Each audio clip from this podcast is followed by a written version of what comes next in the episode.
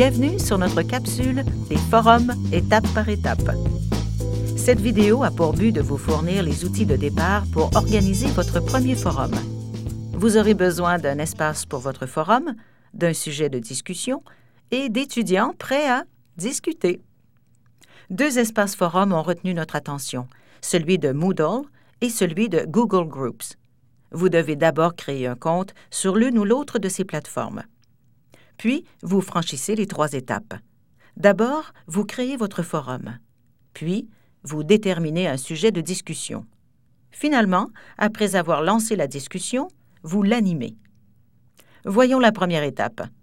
En créant un espace forum sur Moodle, vous aurez à décrire sommairement le but de votre forum et à choisir des options de configuration. Par exemple, il est possible de permettre l'accès au forum à un moment précis. À la deuxième étape, vous devez déterminer un sujet de discussion. Le sujet d'une discussion est couramment appelé thème. Vous devez regrouper tous les messages en lien avec un sujet. Pour générer un sujet, il faut cliquer sur le bouton Nouveau message. Ensuite, on décrit le sujet de discussion pour s'assurer que les participants respectent ce thème. La troisième et dernière étape consiste à animer le forum, c'est-à-dire à favoriser la participation et les échanges entre les étudiants. L'animateur du forum est parfois appelé modérateur. Dans certains cas, en effet, cette personne devra en quelque sorte arbitrer la discussion entre les participants.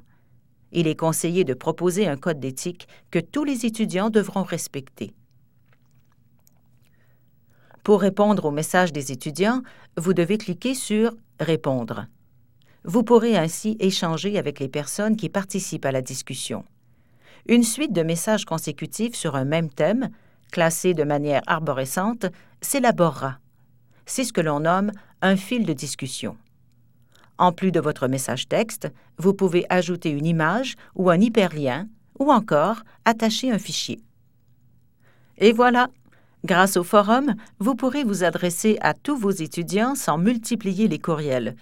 Vous n'aurez plus à écrire ou à répéter continuellement les mêmes choses. Les étudiants pourront consulter le contenu de votre forum en tout temps pour poser des questions, se rappeler une directive ou connaître une réponse déjà formulée.